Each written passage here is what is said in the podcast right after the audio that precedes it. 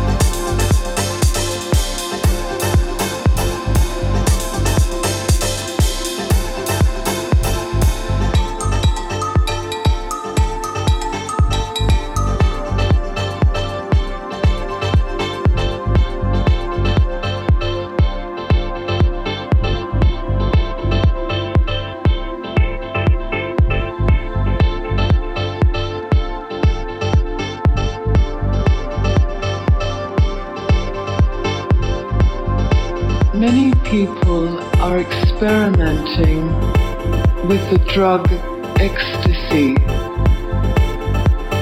I heard you say once that a lie is sweet in the beginning and bitter in the end,